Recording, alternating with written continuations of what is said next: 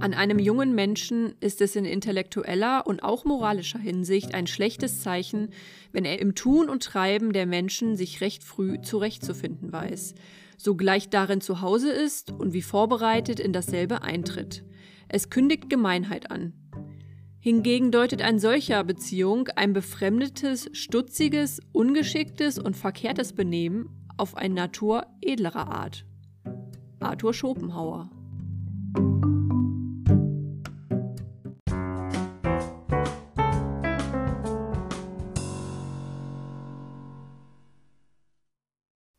Und mit diesem Zitat begrüßen wir euch herzlich zur neuen Folge des CSE-Podcasts Verabredet. Mein Name ist Maike van Ackern. Und mein Name ist Sarah Hermes. Verabredet ist der Podcast des sozialen Trägers CSE GmbH mit Sitz in der Ruhrmetropole Essen.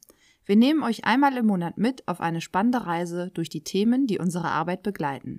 Dazu verabreden wir uns mit unterschiedlichen ExpertInnen, um mit ihnen über aktuelle und auch gesellschaftskritische Themen zu sprechen.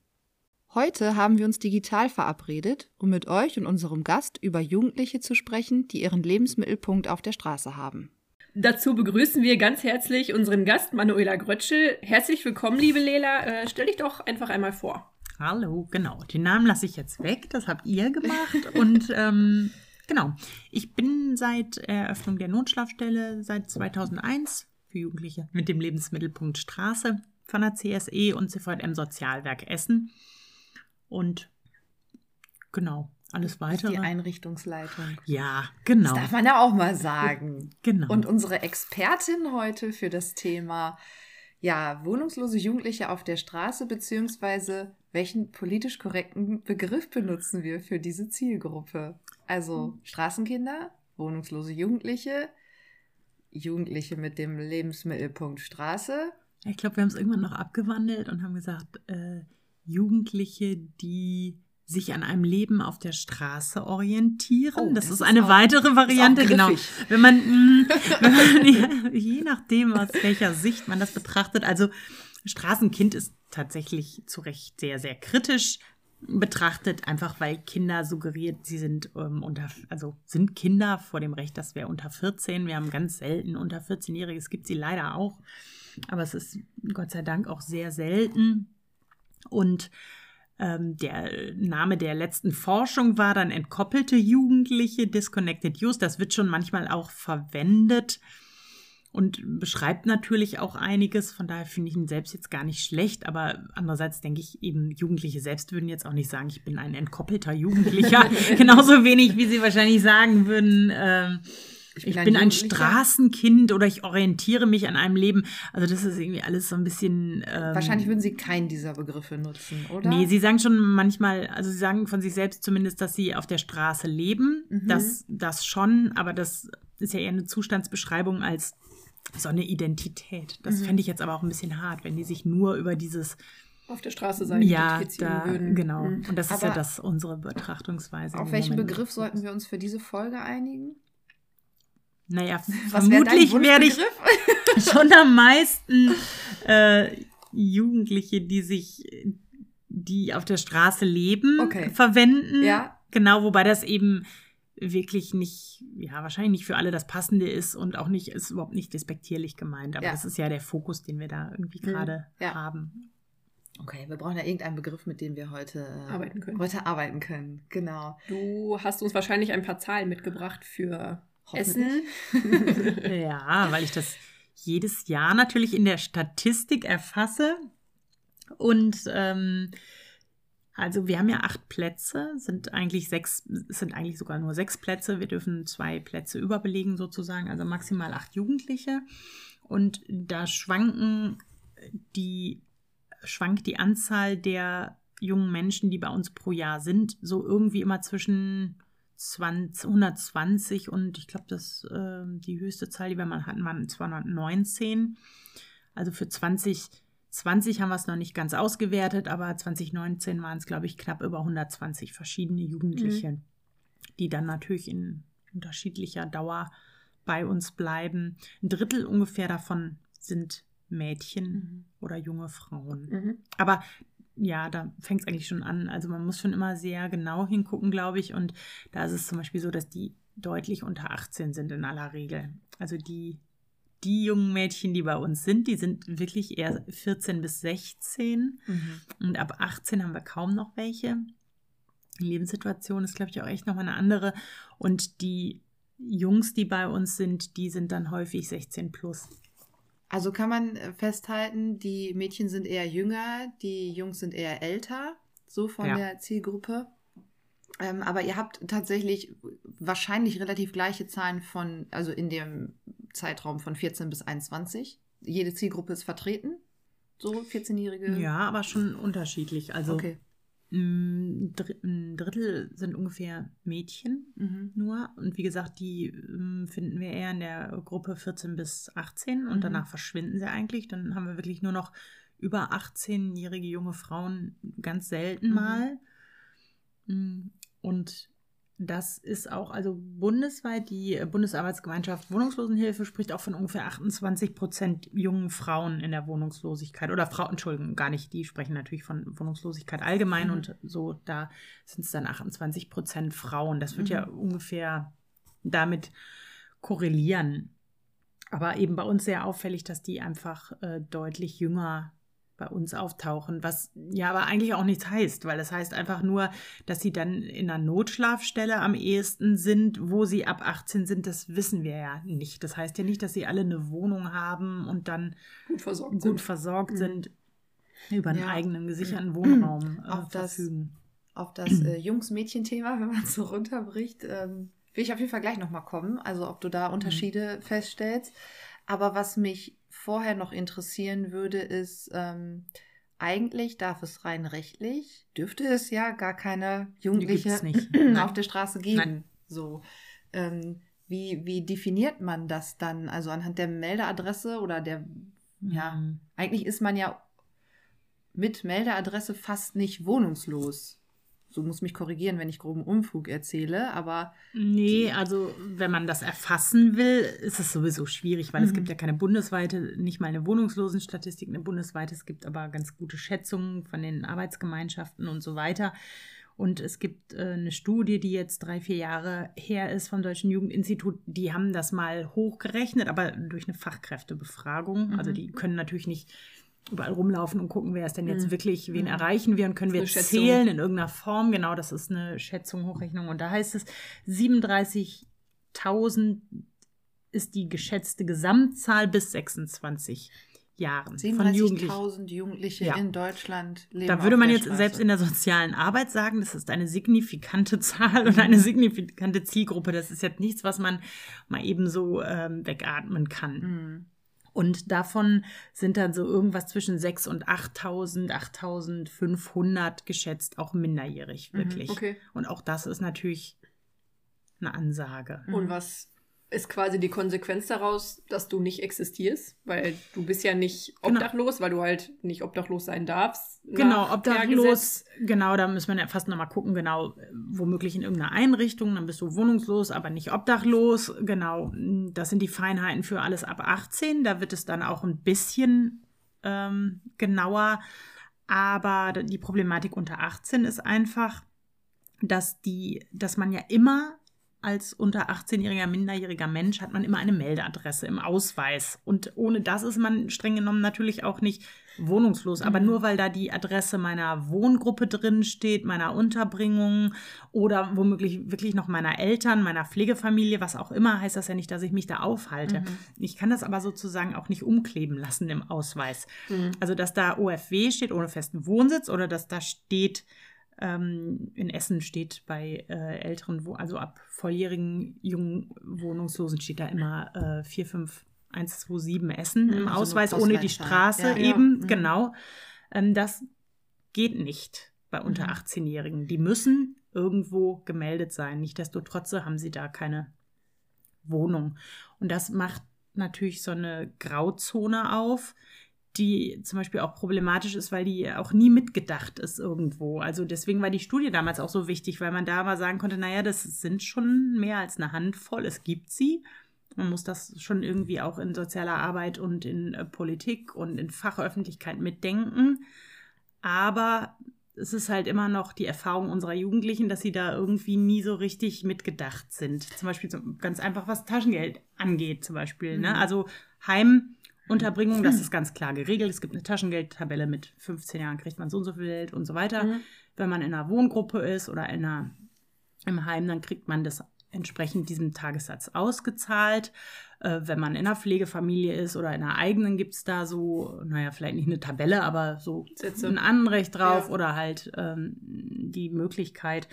Und wir sind keine Heimeinrichtung, wir sind eine Notunterbringung. Mhm. Und auch das ist das gibt es nicht für Jugendliche eigentlich. Da gibt es ja eigentlich nur feste Unterbringungen. Weil es gibt ja gar keine wohnungslosen Jugendlichen. Ja, also. und das, so ist es natürlich dann in der Logik ist es weitergedacht. Ja, ja. Genau.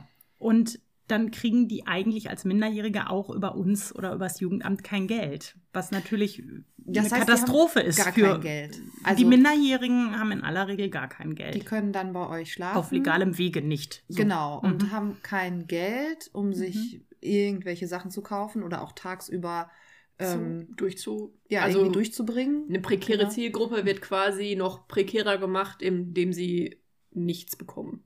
Ja. Wobei das, das, würde ja fast die Absicht dahinter ähm, vermuten und ja, die gibt es nicht. Ich glaube, das ist einfach nur. Nicht zu Ende gedacht?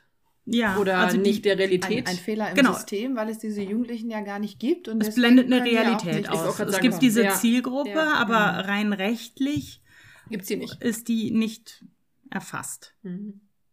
Und dann kommen die Jugendlichen wahrscheinlich auf sehr kreative Lösungen, wie sie denn an mhm. Geld kommen, logischerweise. Weil genau. man sich ja auch irgendwie, also man braucht ja nun mal auch, selbst wenn man sich von Notschlafstelle zu Tagesaufenthalt irgendwie ne, hangelt, hangelt ja. ähm, braucht man ja trotzdem mhm. ein bisschen Geld, um durchs Leben zu kommen.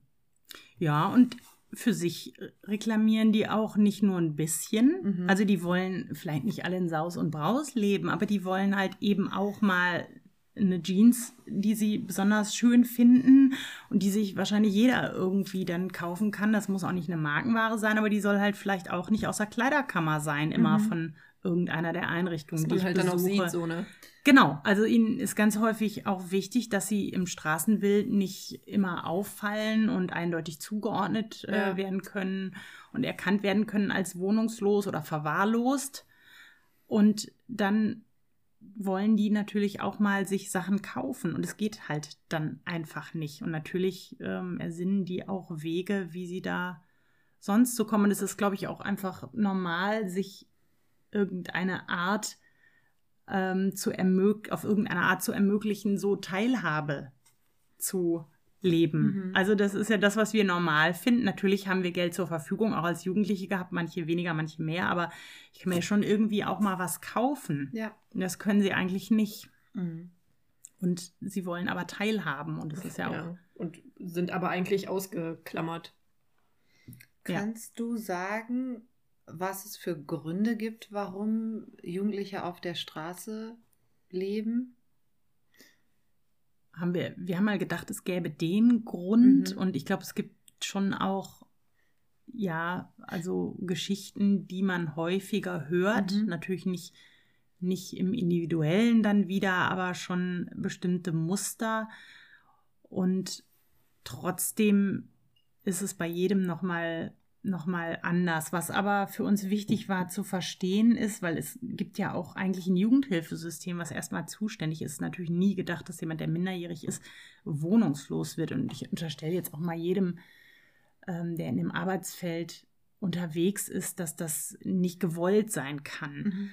Und was die Jugendlichen aber häufig, und ähm, da hat uns die Systemspringer-Studie viel geholfen, was den Jugendlichen häufig widerfahren ist, dass sie zum Beispiel in ihren Familien, die selten besonders gut funktioniert haben und besonders ähm, vertrauensvolle, geborgene Beziehungen angeboten haben, dass sie da oft erlebt haben, dass sie zum Beispiel Erwachsene haben, die selber sehr überfordert waren. Also psychisch kranke Eltern, suchtkranke Eltern, Eltern, die eben, warum auch immer, mit ihrer Situation so überfordert sind, dass sie eigentlich gar nicht sich als Erwachsene den Kindern gegenüber ähm, als die Person, die Schutz bietet und Geborgenheit bietet, Kontinuität bietet, all das, was Kinder nun mal einfach so brauchen.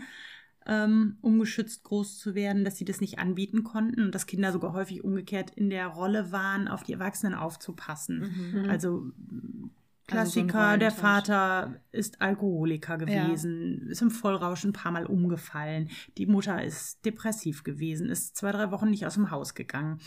Das lässt Kinder ähm, zum Beispiel erwachsen werden. Ja, und in die Rolle des Erwachsenen gehen und dann auch übrigens sich, und das, das war das Ergebnis unter anderem dieser Systemsprengerstudie, die lassen sich dann nicht auf andere Systeme verlässlich ein. Sie werden in einer Pflegefamilie nicht heimisch oder sie werden in, lassen sich nicht auf Wohngruppen und die Beziehung da ein, weil sie das Gefühl haben, das steht in Konkurrenz zu mhm. ihrer Loyalität zur Familie und auch zu dem, wo sie da noch gebraucht werden.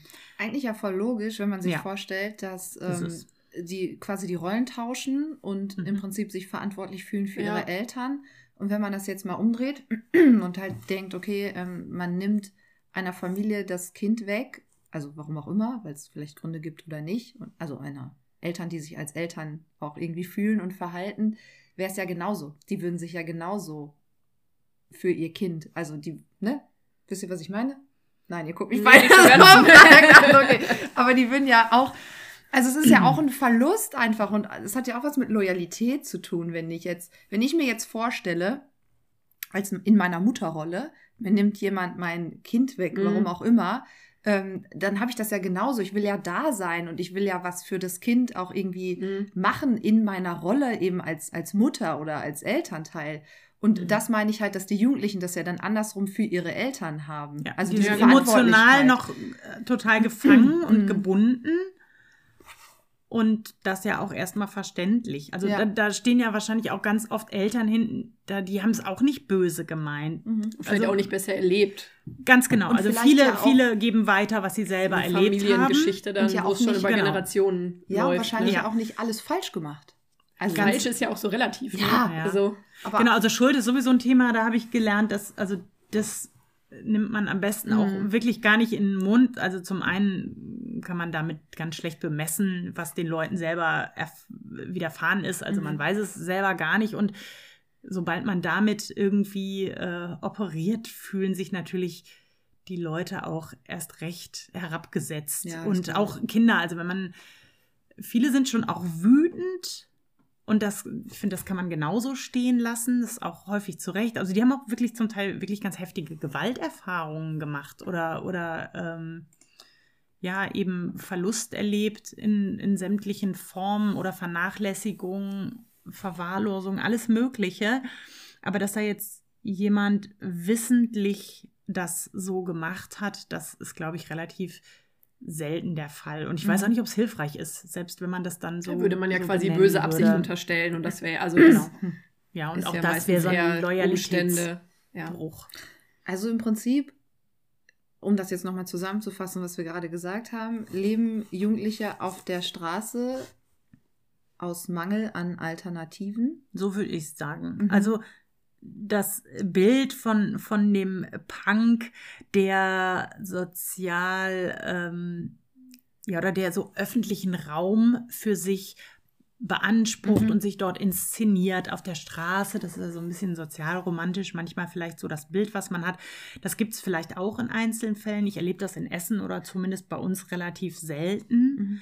Mhm. Äh, ich würde viel häufiger sagen, es ist wirklich der Mangel an Alternativen, so wo kann ich anders gut ankommen, ähm, wo fühle ich mich aufgehoben und angenommen.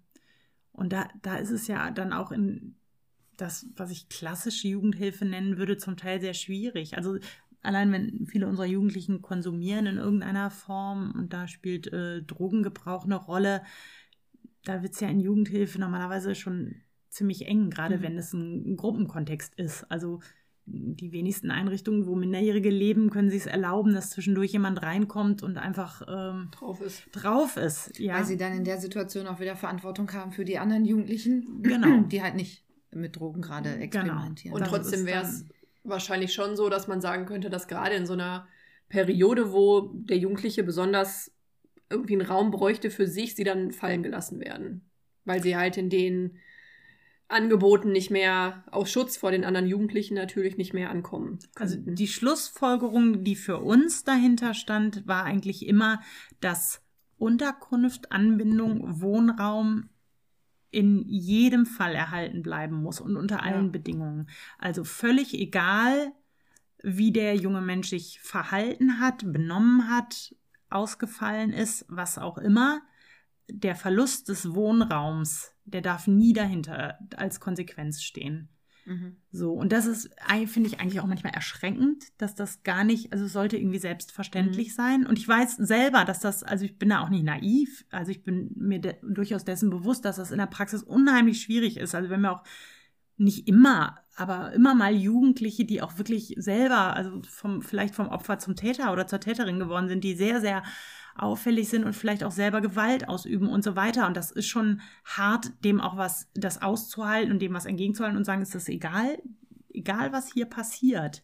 So, wir werden sowohl das Beziehungsangebot als auch den Wohnraum in irgendeiner Art und Weise, vielleicht dann nicht mehr in einer Gruppe und mhm. hier aufrechterhalten können, aber wir werden es tun, ganz grundsätzlich. Und das ist aber immer noch nicht. Ist das so ein ähm, bisschen der Familienersatz, der quasi eigentlich alle Höhen und Tiefen der Kinder tragen müsste, so ja, als Familie. Ja, vielleicht auch, wobei das natürlich immer sch schwierig ist, die Frage, in, ja, inwieweit kann ich in sozialer Arbeit das auch leisten? Ne? Mhm. Irgendjemand ja, hat mal, natürlich. ein schlauer Mensch hat mal gesagt, in, in Familie muss ich lieben. Und das mhm. stimmt. Mhm. Ja, also eigentlich muss ja. ich das dann oder tue ich das dann. Und das können wir glaube ich, gar nicht so immer leisten. Das wäre aber vielleicht auch gar nicht richtig. Und das ist ja, wie gesagt, Jugendliche, die autonom sein wollen, und das wollen sie ganz häufig bei uns, die wollen auch gar nicht Familienersatz in ja. der Form. Manche vielleicht, aber auch nicht alle. Wie gesagt, es gibt genau die, die sagen, meine Familie habe ich und da bin ich auch loyal, egal was da passiert ist. Und die wollen nicht diese enge Anbindung an andere. Im Gegenteil, die lassen sich dann erst wieder auf Beziehungen vielleicht ein, wenn sie das selber dosieren dürfen und vielleicht auch mehr Abstand halten dürfen. Mhm. Die Kontrolle behalten. Genau, und auch äh, bestimmen, wie eng es wird. Weil es ja. ist ja, also wenn da so Bindungsmuster sehr, sehr ähm, schwierig sind und beschädigt sind, dann habe ich ein ganz schönes Handicap. Das heißt, meine ganze Beziehungsgestaltung mit Menschen ist von Grund auf schwierig und mein Menschenbild oder? und kann ich mich vertrauensvoll auf Erwachsene und auf Menschen einlassen. Das ist grundsätzlich in Frage gestellt und das, ich habe dauernd mit Menschen zu tun und in sozialer Arbeit, Pädagogik auch, ja, und dann soll ich diesen Leuten ja vertrauen oder mich irgendwie einlassen und das ist natürlich ein riesen Handicap. Mhm. Also dem kann ich auch gar nicht aus dem Weg gehen. Ja. Ich habe ja vorhin schon gesagt, mich würde noch interessieren, da waren wir ja am Anfang schon ein bisschen, inwiefern entscheiden, in, doch, inwiefern unterscheiden sich denn Mädchen von Jungs, also gerade bei den, bei den wohnungslosen Jugendlichen. Und du hast ja schon gesagt, es gibt auf jeden Fall andere Zahlen. Also es gibt mhm. wesentlich weniger Mädchen als Jungs. Die bei die, uns ankommen. Genau, die, die können, ankommen. die können durchaus woanders sein. Also ich, das wäre jetzt die spannende ja. Frage. Also glaubst genau. du, dass es tatsächlich mhm. weniger sind oder glaubst du, dass die Mädchen sich einfach ähm, ja, länger den Schein wahren können, sich besser anders organisieren können, bevor sie dann auf ähm, externe Hilfeangebote zurückgreifen müssen. Also unterscheidet sich Lebenswelt? Ja. Hm. Also ich glaube, das kann man ganz klar sagen. Und da gibt es ja auch ähm, die Beobachtung auch in der Wohnungslosenhilfe später, äh, dass man zum Beispiel sagt, die äh, Frauen, die dort gesehen werden, sind meistens in Beziehung, in Partnerschaft oder eben sogar mit Kindern. Mhm während die Männer oft häufig sehr viel isolierter sind sozial. Ähm, die gerade 14- bis 16-jährigen Mädchen, die bei uns sind, die, ja, oder eben nicht immer bei uns sind, die dann eben auch mal woanders unterkommen, die haben auch nochmal einen anderen ähm, Welpeneffekt. Die kommen dann auch bei, bei Familien nochmal kurz unter oder bei Freunden und Bekannten. Kann man sich wahrscheinlich vorstellen, ein 16-jähriges Mädchen ist schon ganz ist, anders, als wenn ein 16-jähriger genau. Junge vor einem Ja, steht, oder ein 21-jähriger Junge, ja. junger Mann, der mhm. vielleicht sogar schon zwei Jahre inhaftiert war mhm. mal. Das ist einfach ähm, eine andere Sache. Ob die zahlen da was Preis für mit Sicherheit. Ne? Also es ist ja nicht so, als wäre das immer eine adäquate, geschützte und gute Unterbringung. Mhm. Und ich glaube, dass das auch viel Anpassungsleistung ist. Also die, ähm, oder dass sie auch, gerade wenn sie früh schwanger sind, was einfach auch häufig der Fall ist, dass sie sich dann anders anpassen müssen. So Überlebensmodus. Ja, oder eben auch in eine Mutter-Kind-Einrichtung dann mhm. kommen. Und da hängt ja dann ganz anders. Also die Lebenswelt ist eine andere, die Lebensrealität, aber eben auch, wie sie damit umgehen. Die Bewältigungsstrategien sind andere. Und das muss man ja schon auch immer berücksichtigen bei den Bedarfen und bei den Angeboten, die es dann da eben gibt. Mhm. Jetzt haben wir schon ganz viel über Raum 58 geredet ohne so richtig über Raum 58 zu reden. Das stimmt. Ähm, vielleicht kannst du einfach kurz erklären, ja, was ihr für eine, äh, für eine Stelle seid und was ihr da so macht. Ja, genau. Das ist vielleicht nochmal erklärungswürdig, weil es ja eben auch nicht so eine ganz ähm, normale Einrichtung ist. Also uns gibt es seit 2001. Wir sind die Notschlafstelle, also wir, Raum 58, ist die Notschlafstelle für äh, Jugendliche mit dem Lebensmittelpunkt Straße, eben in Essen acht Plätze zwischen, für Jugendliche zwischen 14 und 21 Jahren. 2001 in Essen ist es so entschieden worden, dass es eine solche Einrichtung braucht, aus genau dem Hintergrund ähm, heraus, was wir eben schon angesprochen hatten, dass man natürlich gesehen hat, es gibt Jugendliche oder sehr junge Menschen, die auch wohnungslos sind in Essen und die natürlich eigentlich ganz andere Bedarfe haben und nicht erreicht werden als ältere Wohnungslose. Also mhm. natürlich gab es damals auch eine äh, Bahnhofsmission und, und für Erwachsene. Genau, die Unterkunft für die Erwachsene und so weiter. Und ähm, da durften die in aller Regel entweder überhaupt nicht rein unter 18 natürlich ähm, oder es ist natürlich auch nicht das Gleiche, welchen Bedarf ein, ein, eine vielleicht 15-Jährige hat, die auf der Straße lebt oder unterwegs ist und wechselnd irgendwie mal hier, mal dort schläft, als jemand, der vielleicht schon zehn Jahre wohnungslos ist und dann vielleicht auch mal im Park schläft, was unsere Jugendlichen übrigens in aller Regel gar nicht tun oder mhm. so lange vermeiden, solange es irgend möglich ist. Die haben zum Beispiel auch ganz häufig wirklich Stress mit so äh, Notunterkünften, auch für Erwachsene, weil sie da überhaupt nicht gerne reingehen und ja. das äh, versuchen wirklich lange, lange, lange zu meiden. So, und dieser Bedarf wurde eben erkannt und die Stadt Essen hat sich dann damals entschieden, Streetwork, eine Tagesanlaufstelle und eben uns als Notschlafstelle einzurichten. Kannst du so ein, ähm, ja, eine typ ich hätte jetzt fast gesagt einen typischen Tag, aber es ist ja eher eine typische Nacht ähm, Abend, genau. beschreiben genau. oder ein typischer Abend. Also wann, wann ja. öffnet ihr? Wie geht es dann weiter, die Jugendlichen kommen, was passiert?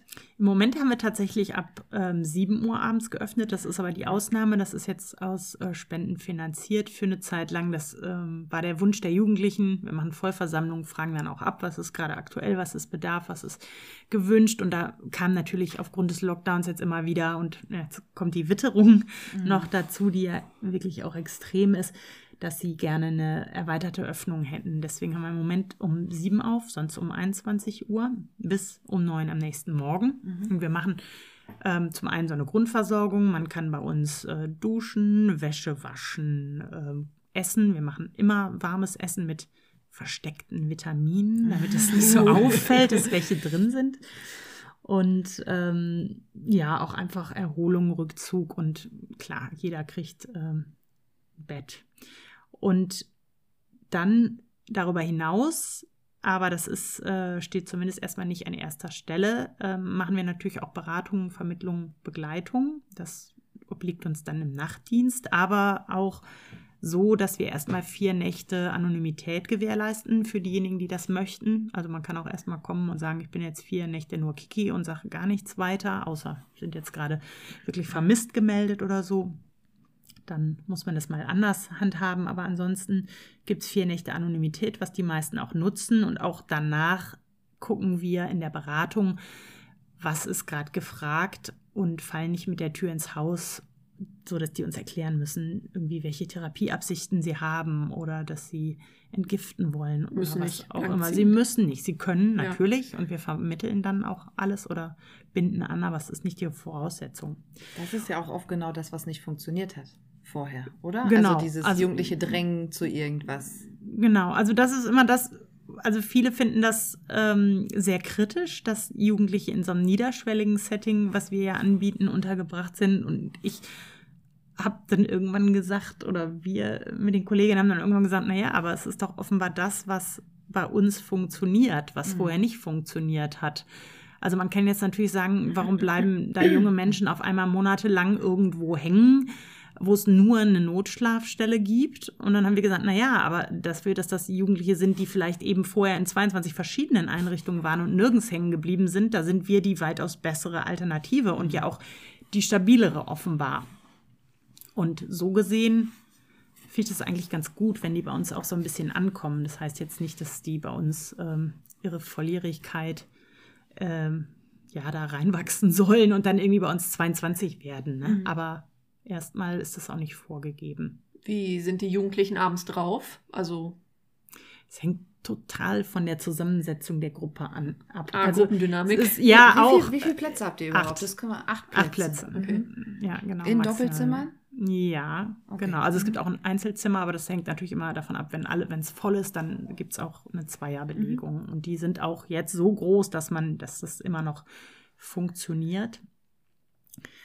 Aber äh, da fängt es auch schon an. Also es gibt ja Leute, die äh, sind unheimlich gerne in Gruppe und fühlen sich da auch viel geschützter. Es gibt dann wieder welche, die äh, passen ganz schwer in Gruppen oder halten das ganz schwer aus.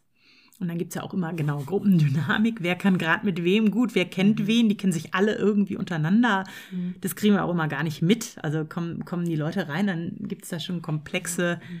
äh, Beziehungsmuster und wir müssen erstmal durchsteigen.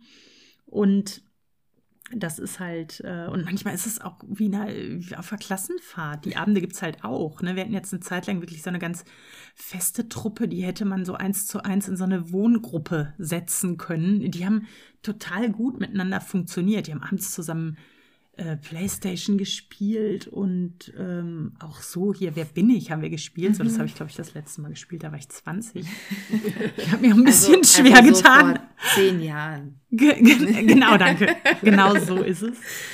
Und das war total nett. Und dann gibt es natürlich Abende, da geht es dann auch total hoch her. Und letztendlich das ist halt auch die Schwierigkeit für die Mitarbeitenden, glaube ich, häufig, auch für die Jugendlichen. Man mhm. hat halt immer so einen Unsicherheitsfaktor. Ja mit, ne? Du kriegst die, machst die Tür auf und du weißt nicht, wer da ist. Es ja. kann jeden Abend neu sein. Es können drei neue Gesichter sein, es können die ewig gleichen fünf sein.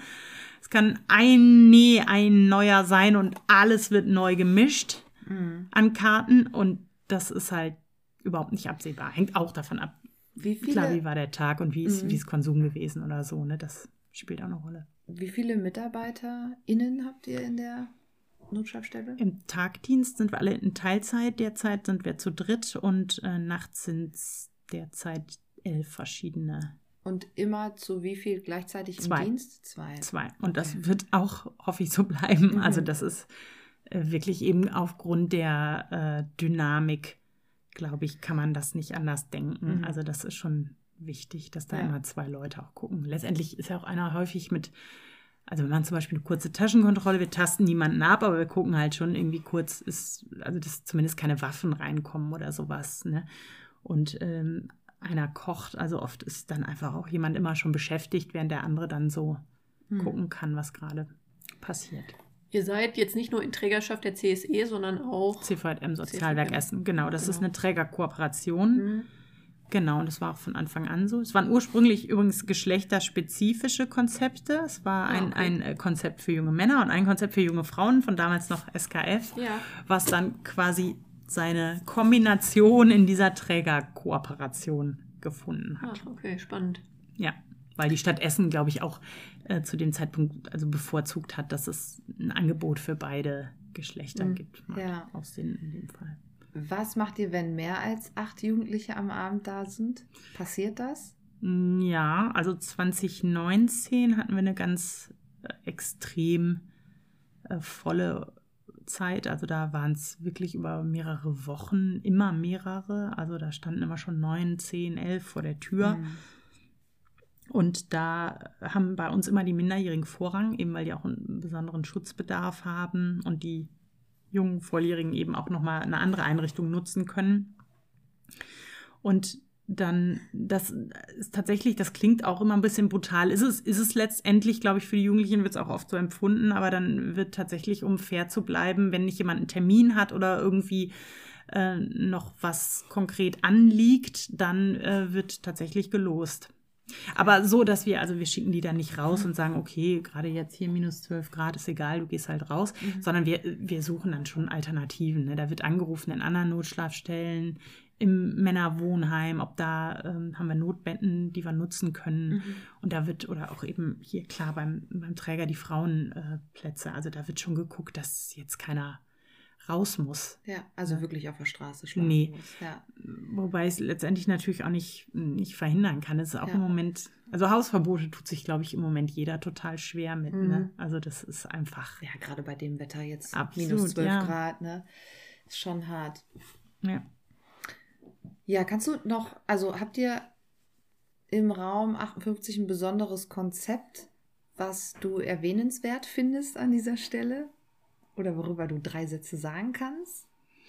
Also, als wir uns angeguckt haben, was zeichnet die Zielgruppe, mit der wir arbeiten, aus und was sind so gute und sinnvolle Ansätze, mit denen man arbeiten kann und die auch praktisch so Sinn machen, da ist uns aufgefallen, dass die Lebensgeschichten, also dass unsere Jugendlichen einfach sehr, sehr vorbelastet sind. Also habe ich ja eben schon gesagt, die meisten ähm, haben Gewalt, Vernachlässigung, Verwahrlosung in irgendeiner Form erlebt, physisch wie psychisch oder sexualisierte Gewalt und das bringen die mit als Gepäck, als Vorbelastung, als Traumatisierung. Deswegen arbeiten wir auch mit einem traumazentrierten Ansatz. Das heißt, unsere ähm, Haltung vor allem gegenüber diesen jungen Menschen und unsere ähm, Ansätze versuchen, sich danach auszurichten, dass wir da junge Leute vor uns haben, die einfach wirklich schon ja auch oft ähm, ganz gestörte Bindungsmuster kennengelernt haben. Also eben genau das, was ich zum Beispiel eben gesagt habe, also wenig Erwachsene erlebt haben, die sich als erwachsen oder als nicht ähm, schädigend mhm. irgendwie erwiesen haben. Und ich glaube, da muss man schon besonders drauf eingehen und mit umgehen. Also wir versuchen zum Beispiel, hm, um das vielleicht zu verdeutlichen, so mit Sanktionen. Ich kann natürlich sagen, ich habe hier drei Regeln, haben wir auch, ganz klar, keine Gewalt, keine Drogen, keine Bedrohungen, kein Konsum bei uns. Und ich kann jetzt jedes Mal, wenn ich jemandem begegne, sagen, oh, du hast da jemanden angedroht, raus mit dir. Punkt. Mhm. Eine Nacht, zwei Nächte. So, und jetzt, wir versuchen aber schon immer zu gucken, naja, also jemand, der Gewalt hat, wird häufig auch natürlich oder sehr wahrscheinlich selber gewalttätig. Mhm. Opfer werden natürlich häufiger Täter oder Täterinnen. Und dann versuchen wir das auch in den Kontext einzubinden. Also zu gucken, was ist denn da gerade passiert. Mhm. Fühlt sich da jemand vielleicht wirklich sogar von mir eventuell bedroht, weil ich, keine Ahnung, während mein Mitarbeiter, der hat sich einfach nur in eine Zimmertür gestellt, hat die Arme rechts und links an den Rahmen gelegt und hat dem Jugendlichen, der echt Fluchttendenzen hatte, die, den, den Weg versperrt mhm. und zugemacht. Und ich glaube, ihm war das gar nicht bewusst. Mhm. Und der Jugendliche ist dann sehr aggressiv geworden und natürlich kann ich jetzt sagen, pass auf, da sind Wörter gefallen, die fallen hier nicht, damit hast du jemanden bedroht, beleidigt und so weiter. Aber wir haben halt versucht zu verstehen, warum das passiert ist. Mhm. Und haben dann auch natürlich gesehen, dass der sich subjektiv auch bedroht fühlte. Mhm. Ihm war sein Fluchtweg zugemacht, da hat sich ein Erwachsener, hat die Tür blockiert. So, und das verändert eben eine Sichtweise. Mhm. Und so versuchen wir zu arbeiten. Das haben wir auch im Konzept festgeschrieben und das ähm, bestimmt unsere Haltung, glaube ich, sehr. Mhm. Gibt es was, also vielleicht kann man die zwei Fragen ein bisschen verknüpfen, die ich gerade im Kopf habe. Mhm. Äh, zum einen, glaubst du, dass sich Wohnungslosigkeit, Wohnungslosigkeit gerade bei Jugendlichen irgendwie verhindern lässt? Und wenn du dir was wünschen könntest, was sich ähm, so ja in der vielleicht auch in der ganzen Jugendhilfelandschaft ändern müsste, vielleicht auch damit man Wohnungslosigkeit verhindern mhm. kann, was wäre das? Das waren jetzt zwei schwierige ja, Fragen. Wahrscheinlich musst du mir gleich nochmal auf die Sprünge helfen, ja, wo genau ich, ich wieder anknüpfe. Genau, was wollte ich beantworten? Ja. Ähm, also ich glaube, dass sich nicht in jedem Fall das verhindern lässt, mhm. gerade wenn Beschädigungen groß sind und das ist so ein Grundhandicap, ne? Also wenn ich das Vertrauen in Menschen verliere, dann wird mich das sozusagen in jeder Situation, die mit Menschen verknüpft ist, ähm, behindern, mhm. sozusagen. Und das ist unglaublich schwer wieder zu heilen, sage ich jetzt mal.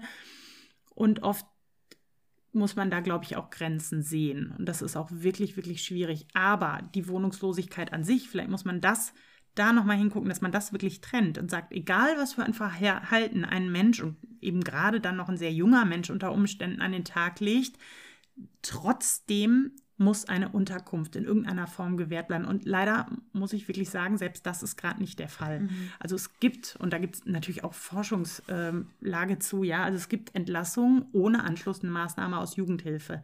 Das ist wirklich, das finde ich extrem problematisch, mhm. weil das heißt, da werden junge Menschen erstmal, selbst wenn sie vorher gar nicht so äh, unterwegs waren, in die Obdachlosigkeit entlassen. Mhm. Nicht, nicht, weil jemand das möchte, so, aber mangels anderer Lösungen. System. Genau.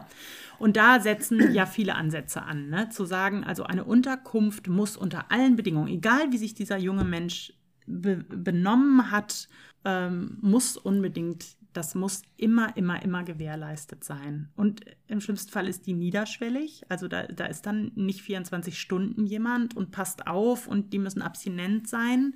Also auch ein Plädoyer für mehr niedrigschwellige ja. Angebote. Ja, für die Zielgruppe auf jeden Fall. Ja. Weil, da, also wir machen ja die Erfahrung, es funktioniert. Mhm. Ja. Also das kann ich wirklich sagen. Nicht, nicht jeder und immer, gar keine Frage. Aber die, also es gibt kaum niederschwellige Angebote, die nicht genutzt werden. Mhm. Ähm, und wie gesagt, selbst die, die viel getingelt sind und wenig angekommen sind, kommen häufig längerfristig auch bei uns oder in anderen niederschwelligen Einrichtungen an. Und das, also da funktioniert schon was. Und ich glaube, es ist dieses, gerade wenn man sich vorstellt, Beziehung ist da ein schwieriges Thema dass die das ja selber dosieren können. Und wir stellen ja auch nicht ihre Autonomie in Frage oder ihre Fähigkeiten. Also ich würde nicht direkt sagen, oh Gott, du bist ja suchtkrank. Also, oh, da muss man mal zuerst ran und du gehst auch nicht mehr zur Schule. Mhm. Also das, ich finde es erstmal völlig logisch in so einer Situation und versuche mir das, ähm, also versuch, wir versuchen da sehr symptomtolerant und akzeptierend äh, zu arbeiten. Und die müssen erstmal da gar nicht viel erfüllen. Und ich glaube, das ist jetzt kein Ansatz, der irgendwie falsch sein kann. Also mhm. kann ich jetzt auch für mich sagen. Mhm. Also ich äh, fühle mich auch zu den Menschen hingezogen, die mich so nehmen, wie ich bin und mir nicht direkt vermitteln, dass eigentlich was anderes gefragt ist, mhm. als ich jetzt gerade so mitbringe. Ja. ja, und das. Also ist vielleicht manchmal weniger mehr, also in Bezug auf weniger Regeln ja. und ne, bei manchen, Freiraum. Ja, ja, bei manchen Jugendlichen ja. Vielleicht auch mehr zugestehen, dass die Jugendlichen es auch hinkriegen. Also halt aus Ressource diesem Opfer, das sehen auch. Aus ja. diesem Opferding halt raus, dass es ja. Kinder sind, die nichts können, sondern dass es einfach Jugendliche sind, die halt schon viel erlebt haben und auch damit. Ja, und ja wahnsinnig viel können. Also wenn ich mir vorstelle, wie jung die Mehr sind und was die schon alles erlebt in ihrem Alter haben. auch. Ne? Ja, genau. Also was die alles genau. erlebt haben und womit mhm. die auch schon umgehen mussten ist das ja schon eine wahnsinnige Ressource, die die da haben. Und das ist, glaube ich, auch so die zweite Säule, auf die wir aufbauen, dass wir Partizipation versuchen, wirklich so im basisdemokratischsten Sinne ernst zu nehmen. Mhm. Also manchmal empfinde ich das so, als würde äh, Partizipation, da darf man so sein Zimmer gestalten und mhm. sagen, ob es abends rote oder grüne Pesto gibt. Das soll jetzt auch gar nicht despektierlich sein, aber das ist halt nicht genug. Das, das hat nichts mit Selbstbestimmung. Also jeder, jeder Jugendliche doch normalerweise so darf, das ist ja jetzt nicht ungewöhnlich, darf sein Zimmer gestalten oder so. Ich finde einfach, es muss sehr viel weitergehen und wir versuchen das selbst den Jugendlichen in der Situation zu ermöglichen. Jetzt haben die kein festes Zimmer bei uns, das fällt weg.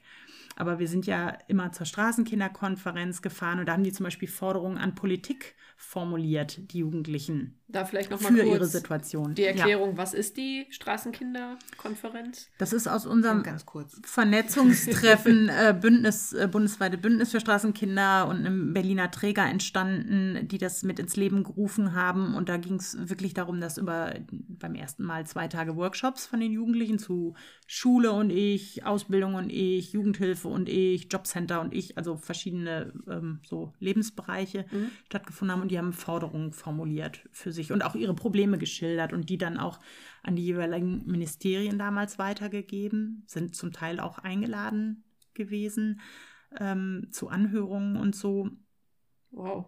Weil so, und das haben wir versucht beizubehalten, indem wir jetzt zum Beispiel auch äh, aus dieser Arbeit hat sich ja dann eben ähm, Momo, die Selbstorganisation, entwickelt, weil wir einfach gesagt haben, die müssen eigentlich jedes Mal gefragt werden, wenn es um ihre Belange geht. Also das ist schön, dass wir da auch was, äh, natürlich sagen wir da auch was zu aus sozialarbeiterischer Sicht oder aus mhm. der der Einrichtung oder aus Fachsicht, fachpolitischer Sicht, wie auch immer. Aber eigentlich müsste jedes Mal, und wir versuchen es relativ straight, versuchen Jugendliche mitzunehmen, ja. die das dann direkt selber adressieren ja, und da selber was zu sagen sich selbst der beste, das beste Sprachrohr sind. Die vertreten ja. sich ja. selber natürlich. Für ja. sie. Und ne, am besten kann man es wahrscheinlich auch mit ihnen zusammen entwickeln, dann ist es am wirksamsten.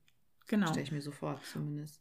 Und sonst wird ja wieder über sie hinweg entschieden. Und das ist wenig selbstwirksam. Also die haben ja eh dauernd das Gefühl, jemand entscheidet für sie mhm. oder nimmt ihnen ihre Autonomie, Autonomie oder, oder spricht sie ab. Genau. Ja. Und da, um davon wegzukommen, muss man, glaube ich, schon wirklich gucken. Und alles andere ist ja auch sinnfrei. Also wenn ich, ich kann einen Hilfeplan alleine schreiben für einen Jugendlichen, ja. Aber wenn es nicht von dem kommt, dann äh, wird er sich nicht umsetzen lassen. Ja. ja. So, und das finde ich auch was, was man irgendwie ganz schön lernen kann in dem Arbeitsfeld. Ne? Also so neben der Demut sicherlich irgendwie auch zu sehen, jeder hat so seine Gründe, so zu sein und so zu handeln. Und das macht ähm, in der eigenen Logik immer Sinn. Und die haben ungeheure Ressourcen. Also was auf der Straßenkinderkonferenz, oder hätte ich heulen mögen manchmal, was die für kluge Sachen und wie lebenserfahren die sind und auch ähm, wie viel Weisheit und auch ganz viel so Solidarität von denen also wo ich Gesellschaft ganz oft so erlebe, dass da viel Entsolidarisierung mittlerweile stattfindet und die sind so solidarisch, nicht vielleicht nicht in jeder Sekunde, aber insgesamt sehr, sehr solidarisch denken, wo ich dachte, oh, was für eine Qualität, sowas lässt sich die Gesellschaft auch entgehen an, an Ressourcen und an Haltung von diesen Jugendlichen. Die so, man hat, obwohl man auch viel, viel Schlimmes ja. auf der Straße erlebt hat. Ja. Das finde ich eigentlich einen schönen Schluss. Das wollte ich auch gerade sagen. Satz. Eigentlich ist das ja. ein total mhm. schöner Schlusssatz, wobei wir jetzt, also ich könnte jetzt auch noch eine Stunde weiter reden, ja. aber ähm, sonst wird die Zeit irgendwann zu lang. Was mir aber noch wichtig ist, was ist, oder anders, mir wäre noch wichtig, dich zu fragen, was dir noch wichtig ist zu sagen. Also irgendwas, was du noch sagen möchtest, ich würde auf jeden mhm. Fall sagen, dass man, wenn man sich weiter über den Raum 58 informieren soll, kann man natürlich auf dementsprechenden Internetseiten gucken, die wir nochmal in der Folgenbeschreibung auch verlinken. Mhm. Und ihr seid, glaube ich, auch immer auf Spenden angewiesen. Das ja. äh, kann man nochmal kräftig die Werbetrommel rühren hier und sagen, spendet ja, alle, genau. was das Zeug hält. Das ist wichtig. Aber gibt es noch irgendwas anderes, was du gerne irgendwie mhm. loswerden möchtest? Es kann auch kritisch sein, das ist ganz egal. Also wenn man so das allgemein spricht, wäre mir wichtig, dass vielleicht jede, jeder sich so ein bisschen überlegt, dass es auch was, immer was mit Gesellschaft zu tun hat. Ähm, dass es, naja, in Deutschland eben immerhin 37.000 äh, bis, bis 26-jährige junge Wohnungslose gibt, auch eine wachsende Gruppe, genauso wie Wohnungslose an sich. Also es ist nicht, ich würde gern wollen, dass Leute das nicht so als individuelles, tragisches, einzelnes Schicksal verstehen, auch wenn es eine Belastung gibt und eine Traumatisierung häufig, dass man das nicht so als trauriges Einzelschicksal, wo was schiefgelaufen ist, in der Familie betrachtet, sondern mhm. eben auch sehen kann, dass diese Gruppe oder überhaupt Jugend ist äh, wie kaum, also ist ganz extrem von Armut ja bedroht ist äh, jeder, jeder vierte bis ähm, 24 jeder Jugendliche ist von Armut äh, bedroht. Das ist ja einfach mal eine Zahl, die auch für mhm. sich spricht. Da gehören unsere Jugendlichen sicher in ganz besonderer Weise nochmal zu. Und das hat natürlich auch was mit einer Gesellschaft zu tun, die, finde ich, auch ganz schön viel fordert von Jugendlichen und ähm, immer irgendwie auch so einen gewissen Mehrwert von denen erwartet, um da vielleicht mal selber kritisch hinzugucken und zu überlegen, ob es nicht auch für die jede Menge noch zu tun gibt, bevor also die da. Eher das nicht als persönliches Problem der Jugendlichen mhm, zu ja. sehen, sondern als gesellschaftliches auch, Problem. Das ist es mhm. sicher auch und auch eine Zielgruppe, die nochmal, wo man nochmal einiges mehr für tun kann, bevor mhm. man da naja, das wird ja immer so eine Zielgruppe, wo man eigentlich sehr viel erwartet in dem Alter und die starten dann so durch ne, mhm. in dem Alter und entwickeln sich und tragen dann äh, unheimlich viel für Gesellschaft äh, bei. Aber naja, das ist halt auch eine Zielgruppe, die da ganz schön viel entbehrt noch und das in dem Alter. Und mhm. nicht nur unsere Zielgruppe, sondern wirklich auch äh, Jugendliche generell gerade in dieser Gesellschaft. Das ist irgendwie keine einfache Zeit, glaube ich. Und da gibt es noch was zu tun. Mhm. Es ist nicht, nicht nur deren, deren Job, daran mhm. zu arbeiten, ganz sicher nicht. Und es ist ja auch keine Störung, was bei denen entsteht, sondern es ist eine Reaktion auf etwas. Und das, was ihnen passiert ist, ist das, das Tragische und nicht, nicht was, wie sie dann sie leben. Ja. ja. Hm. Ja, wow. Ich könnte echt noch eine Stunde weiterreden. Ja. Ich finde es total schwierig, hier den Schlusspunkt zu finden, aber wir müssen, vielleicht machen wir einfach nochmal irgendwann eine zweite Folge. Teil zwei. Zum Thema vielleicht auch ja. Partizipation oder was auch immer. Da kannst du mit Sicherheit da auch ganz, man, ganz viel ja. zu sagen. Ja, vielen Dank für Danke deine euch. Zeit. Vielen Dank ähm, für das Beantworten all unserer Fragen. Und für das Erzählen genau. aus deiner Arbeit. Danke auch. Ja, verrückt. Was ein interessantes Gespräch. Total. Und welche Erkenntnis, dass es, ja, Straßenkinder darf man jetzt ja nicht sagen, haben wir gehört, aber ähm, dass es eben Jugendliche oder junge Menschen, die auf der Straße leben, nicht nur in afrikanischen Ländern gibt, wie man ja oft aus dem Fernsehen denken könnte. Ja. Also ich finde, das ist kein bekanntes deutsches Problem, obwohl die Zahlen ja echt hoch sind. Ja, man mag es vielleicht nicht meinen und dass sie ja dann auch vom System gar nicht bedacht werden, so richtig, weil es sie ja eigentlich nicht gibt. Ja, also genau. Sie werden halt komplett ausgeklammert. So, das war mir gar nicht so bewusst, weil ich eigentlich irgendwie davon ausgegangen bin, dass wir uns in unserer Wohlfahrtsgesellschaft doch auch um Kinder kümmern, was wir ja auch tun, aber dann doch wieder, wenn sie halt nicht ins System passen, außen vor lassen. Ja, und das, so. das durch so ein so ein Fehler oder so durch so eine Nichtbeachtung, also irgendwie vielleicht auch durch eine juristische Feinheit, ja. diesen Jugendlichen so viel genommen wird, also so viel Möglichkeit auch einfach, ne? Ja. Sei es jetzt Taschengeld oder sonst irgendwas, was sie ja. dringend brauchen könnten, wenn sie auf der Straße leben. Ja, oder Wohnung. Hm. Ja. Ja, war auf jeden Fall eine super interessante Folge, finde ich. Total. Und ähm, ja, wenn ihr da mehr wissen wollt, dann könnt ihr euch gerne informieren auf der Seite der CSE unter Raum 58. Ähm, wir verlinken auch alles nochmal in der Folgenbeschreibung, dann könnt ihr euch das nochmal angucken. Und ihr habt es gehört, der Raum 58 ist auf Spenden angewiesen, also dürft ihr auch gerne spenden, damit die Jugendlichen weiterhin ähm, ja, einen warmen Übernachtungsplatz zumindest haben. Ja, gut, dann schließen wir heute diese Folge. Genau. Freuen uns auf die nächste. Es wird eine Special-Folge, dürfen wir das schon verraten? Ja, doch. Sie wird früher als sonst äh, kommen, zum anlässlich des Weltfrauentages, aber mehr verraten wir jetzt auch nicht. Ja, 8. März. Das können wir noch verraten. Genau, am 8. März. okay, dann passt auf euch auf und bis bald. Tschüss.